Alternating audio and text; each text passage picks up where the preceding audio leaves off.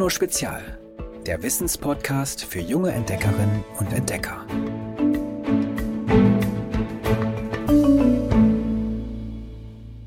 Hallo, ihr Lieben. Klar, am bekanntesten wurden die Wikinger durch ihre brutalen Raubzüge.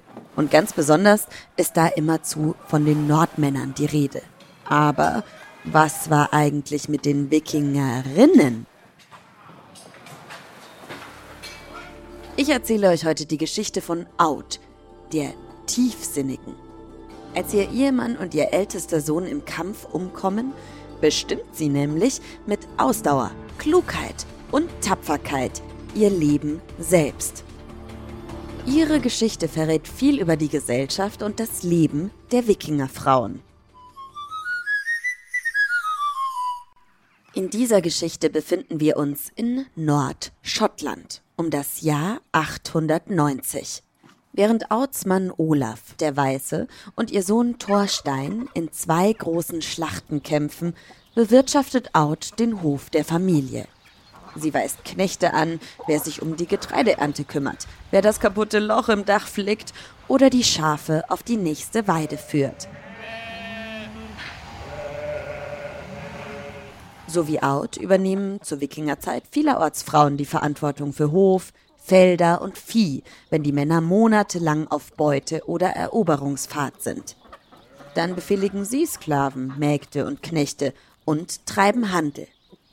Aber sobald das Familienoberhaupt zurückkehrt, ist es wieder Herr über das Anwesen und seine Frau für den Haushalt zuständig. Für das Kochen, Garnspinnen, Kleidung nähen. Trotzdem hat die Husfreya die Hausherrin auch dann eine gehobene Stellung. Sie verfügt über Vorräte und persönliche Kostbarkeiten des Hofes und trägt die Schlüssel für Truhen und Speisekammer wie Schmuckstücke an einer Kette zur Schau. Doch Autsmann kommt nicht zurück. Auch nicht ihr Sohn. Olaf stirbt in Irland, Thorstein in Schottland. Out nimmt daraufhin ihr Schicksal selbst in die Hand. Wohin gehen? Mit wem leben? Das entscheiden Wikingerfrauen nach dem Tod ihres Mannes selbst. Wer bestimmt, trägt dann auch die Verantwortung. Für sich und für andere. Heiraten sie erneut, übernimmt allerdings wieder der Mann das Ruder.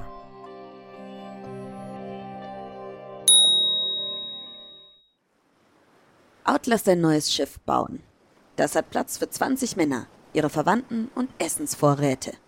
Mit dem neuen Schiff nimmt Out schließlich Kurs auf die Orkney und später auf die Färöerinseln.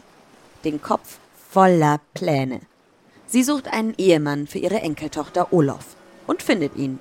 Die Hochzeit soll so bald wie möglich stattfinden.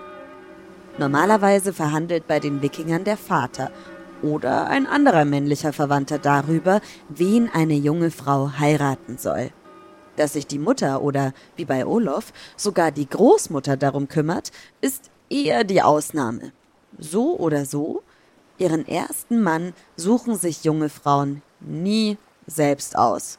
Allerdings haben sie vom Gesetz her ein Vetorecht, können also immer noch sagen, mm -mm, der geht gar nicht.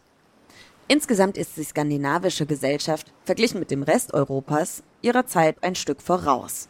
Frauen dürfen sich scheiden lassen, wenn ihr Mann die Familie nicht ernähren kann oder sie schlecht behandelt. Klingt für uns heute völlig verrückt, dass das überhaupt in Frage steht. Aber tatsächlich haben Frauen in den meisten Regionen Europas vor über tausend Jahren leider nicht viel zu sagen. Nach der Hochzeit ihrer Enkeltochter will Out weiter, nach Island. Dort, so hat sie gehört, soll es noch viel freies Land geben. Um 895 erreicht sie den Vamfjord im Westen der Insel und lässt sich dort nieder.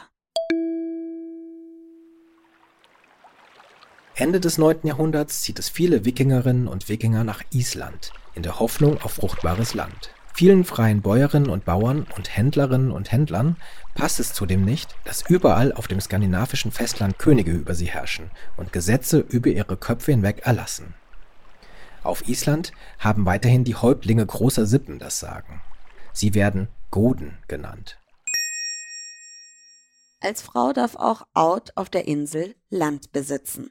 Allerdings weniger als ein Mann.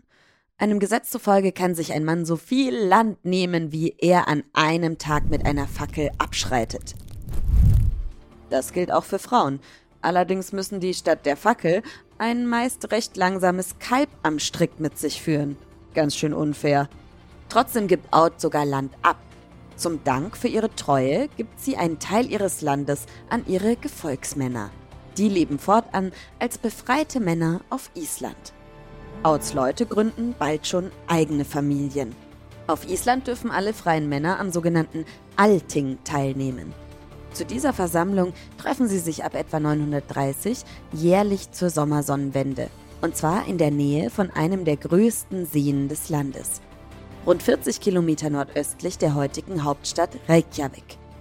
Zwei Wochen lang besprechen sie dort Gesetze, schlichten vor Gericht Streitigkeiten um Land und Vieh mit dem Alting hat das isländische Volk eine Art Parlament gegründet. Viel früher als andere Länder in Europa. Out aber darf nicht daran teilnehmen, weil sie eine Frau ist. Frauen, Kinder, Fremde oder Sklaven sind nicht zugelassen. Gleichberechtigung im heutigen Sinne gibt es in der Zeit der Wikingerinnen und Wikinger eben doch noch nicht. Ohne ihre wuchtigen Frachtsegler hätten Siedlerinnen und Siedler wie Out und ihre Truppe nie auf Island eine neue Heimat aufbauen können. Der Bauch der Schiffe konnte bis zu 20 Tonnen Ladung fassen. Geschichtsforschende halten die Schiffe darum für die wichtigste technische Errungenschaft der Nordmänner und Frauen.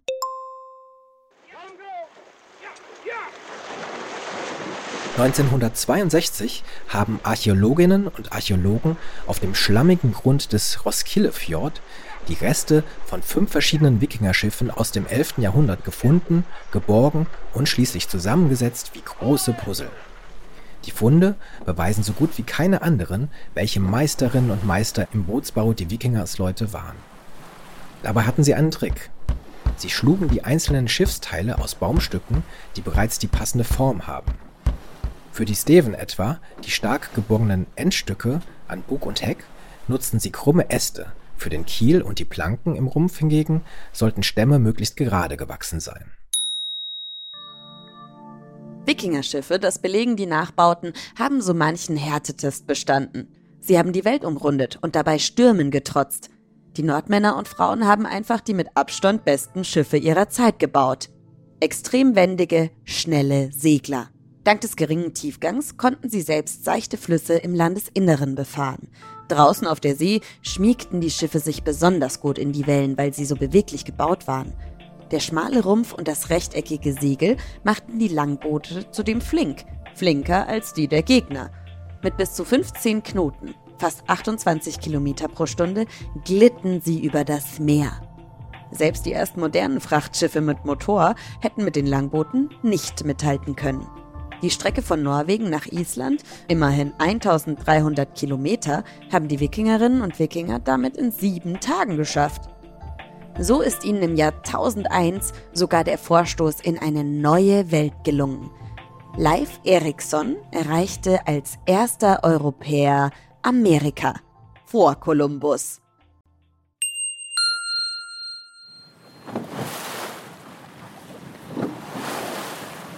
Dem Jahr 800 nach Christus machen sich Wikinger und Wikingerinnen von ihrer skandinavischen Heimat auf, um andere Länder in Europa zu erkunden und zu erobern. Nicht einmal vor dem großen Atlantischen Ozean schrecken sie zurück. Um 870 setzten sie erstmal Fuß auf die Eisinsel, Island. Für manche ist das eine Strafe, der Großvater des Entdeckers Leif Erikson zum Beispiel landet hier mit seiner Familie, nachdem er aus Norwegen fliehen musste. Vermutlich hatte er einen Mord begangen. Rauflust und Jähzorn vererbt er direkt an seinen Sohn Erik. Auf Island erschlägt dieser im Streit mindestens zwei Männer und wird von dem Alting, dem Rat der Wikingergemeinschaft, von der Insel verbannt. Sein Weg führt ihn weiter bis nach Grönland. Der größte Teil dieser Rieseninsel ist ganzjährig von Gletschern bedeckt. Der Küstenstreifen jedoch ist im Sommer grün und fruchtbar. Nach einer kurzen Rückkehr nach Island zieht Erik mit seiner Familie für immer dorthin. Einige hundert Isländerinnen und Isländer werden ihm in den folgenden Jahren hinterher segeln. So wird Grönland zu einem weiteren Außenposten der Skandinavierinnen und Skandinavier. Bratterhild zu einer wichtigen Siedlung. Es ist der Ort, an dem Leif Eriksson aufwächst und lernt, ein furchtloser Wikinger zu sein.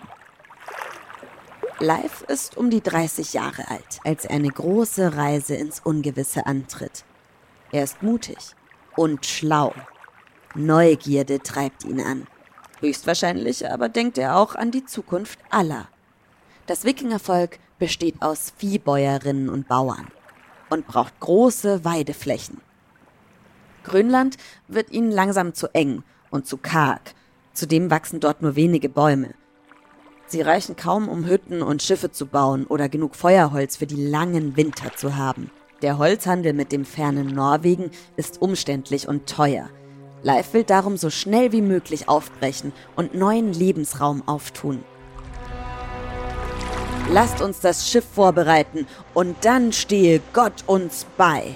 Das Schiff ist eine sogenannte Norn, etwa 20 Meter lang und 6 Meter breit.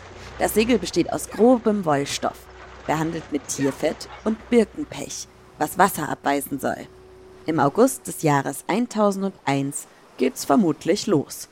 Es ist eine gute Reisezeit. Die Sonne versinkt kaum hinter dem Horizont, selbst in der Nacht wird es darum nicht dunkel. Fürchten müssen die Seefahrenden höchstens Nebel und umhertreibende Eisberge. Im Winter gäbe es hier überhaupt gar kein Durchkommen. Leif segelt zunächst an der Westküste Grönlands entlang, nach Norden. Bald aber muss er sich aufs offene Meer hinauswagen. Jetzt wird es ungemütlich an Bord. Hohe Wellen krachen gegen das Schiff. Eiskaltes Salzwasser schwappt über die Reling. Andauernd müssen es die Seeleute wieder herausschöpfen. Oder sie klopfen Eisstücke vom Rumpf des Schiffes. Die Kleider hängen ihnen dabei nass und kalt an den Leib an. Zum Glück ist der Proviant, getrockneter Fisch und Robbenfleisch, in Fässern und Tierhäuten wasserdicht verpackt. Die Seeleute schlafen an Deck in Pelzschlafsäcken für zwei Personen, bibbernd und ängstlich.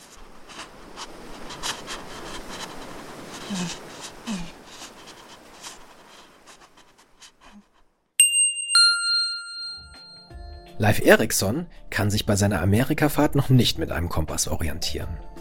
Dass sich Magnetnadeln eines Kompasses entlang der Nord-Süd-Achse der Erde ausrichten, machten sich zu jener Zeit nur die Chinesen zunutze. Also versuchten die Wikinger und Wikingerinnen bei ihren langen Fahrten, solange es ging, in der Nähe der Küste zu bleiben.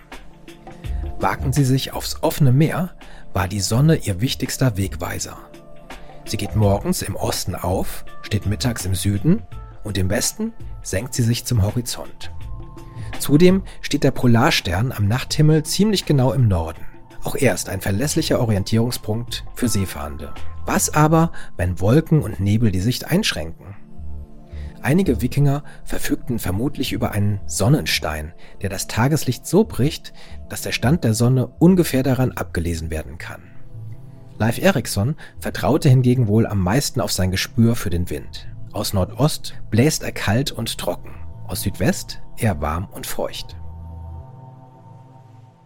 Nach Tagen auf hoher See entdecken die Segelnden schließlich Land.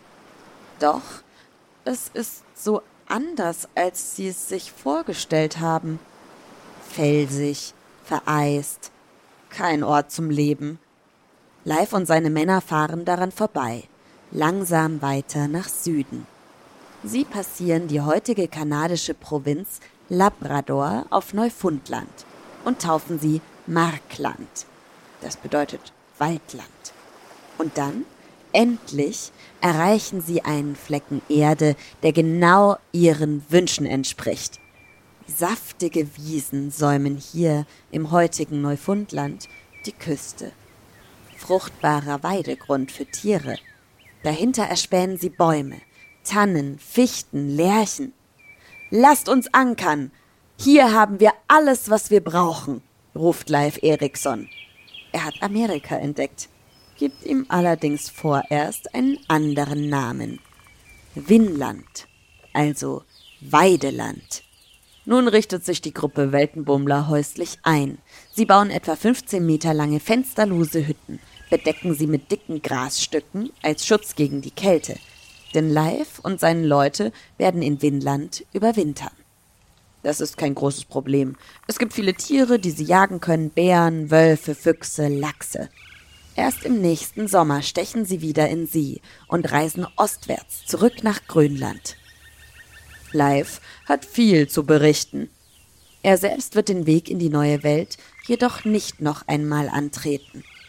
Andere Männer und Frauen aus seiner Gemeinschaft tun das sehr wohl. Doch sie errichten keine festen Siedlungen auf Winland. Wahrscheinlich geraten die Wikingerinnen und Wikinger und ihre Nachfahren immer wieder mit den Ureinwohnerinnen und Ureinwohnern aneinander. Bald ist das amerikanische Abenteuer für die Männer und Frauen aus Skandinavien vorüber. Die nächsten Entdecker um Christoph Kolumbus, die im Auftrag der spanischen Krone unterwegs waren, kommen erst 1492 dort an. Die Spanier reißen sich große Teile des Kontinents unter den Nagel. Da ist das Wikingervolk dort schon längst vergessen. Wenn man an Wikinger denkt, dann denkt man auch an ihren Bart. Die meisten von euch haben wahrscheinlich noch nicht so viel Bartwuchs und deswegen habe ich einen Tipp für euch, wie ihr euch einen richtigen Wikingerbart basteln könnt. Dafür braucht ihr rund 12 mal 24 cm Plastikstramin, 200 bis 300 Meter Wolle in verschiedenen Farben, Häkelnadel, eine Schere, Papier, einen Filzstift und 40 cm Gummiband. Wie genau ihr diesen Bart knüpfen müsst, das findet ihr auf www.geolino.de. Genauso ungewiss wie die Zukunft für die Wikinger war, als sie in See stachen, ist auch, wie dolle wird uns der Witz der Woche zum Lachen bringen. Hallo, ich bin die Bertha aus Österreich und ich möchte euch heute meinen lieben Lieblingswitz erzählen. Zwei Männer treffen sich. Der eine ist auffällig dick, der andere auffällig mager.